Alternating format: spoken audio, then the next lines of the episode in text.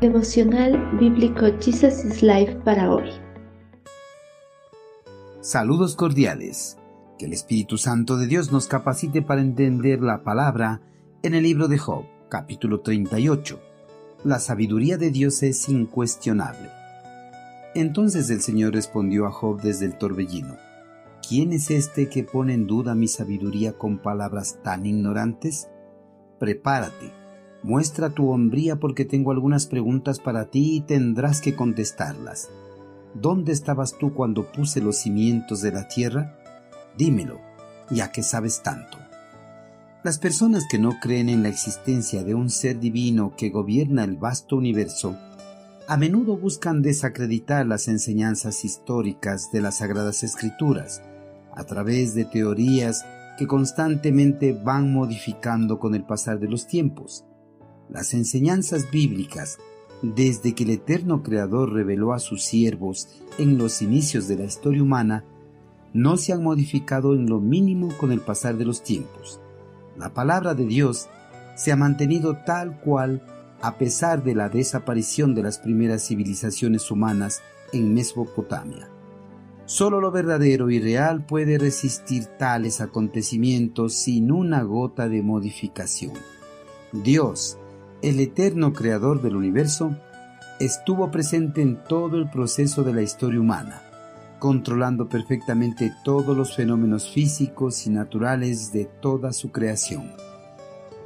El eterno creador, una vez que Job y sus amigos presentaron sus diferentes puntos de vista en cuanto a la sabiduría divina, Dios se presentó delante de Job y le cuestionó por haber dudado de su sabiduría. Job, en medio de su aflicción, había puesto en tela de juicio la justicia de Dios y por ende su sabiduría.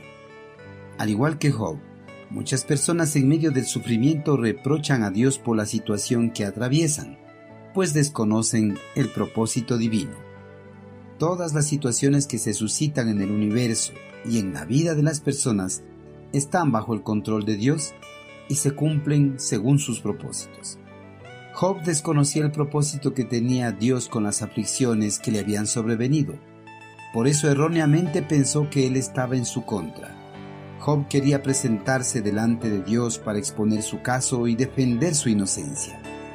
Él quería dar a conocer a Dios que no merecía ser afligido con todas las desgracias que le habían sobrevenido. De esa forma, Job dudó de la sabiduría de Dios. Si Job se hubiese enterado de que Dios lo había exaltado en presencia de la corte celestial y que les aseguró que era un varón perfecto y temeroso de Dios, jamás hubiese dudado de la sabiduría de Dios ni tampoco hubiese deseado presentarse delante de él para tratar de demostrar su inocencia.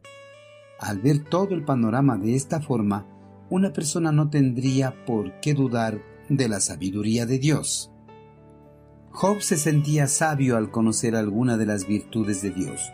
Por eso en su sabiduría humana pensó que todo sufrimiento del hombre es enviado por Dios como castigo y reprenda. Por eso reprochó a Dios que él no había pecado para ser merecedor de las aflicciones que había recibido. Ante la insolencia de Job, el eterno Creador lo recriminó con preguntas que él no podía responderle de ninguna manera. El Señor le dijo a Job, ¿Dónde estabas tú cuando puse los cimientos de la tierra? Dímelo, ya que sabes tanto. El hombre al tener conocimiento y comprensión de algunas leyes que rigen el universo, se consideran sabios y desechan a Dios como autor y controlador del mundo. La misma pregunta que le hizo a Job, ellos jamás podrían responderle. Ningún hombre por más sabio que se crea podrá dar respuesta a las preguntas de Dios que ningún hombre estuvo cuando Dios empezó a crear de la nada este vasto universo. Queridos hermanos, los hombres al comprender algunas leyes que rigen el universo se creen sumamente sabios e insolentemente con teorías ambiguas tratan de desechar por completo la existencia de un ser divino que controla el cumplimiento de esas leyes. El hombre en su sabiduría humana Resiste a aceptar a Dios como el creador del universo.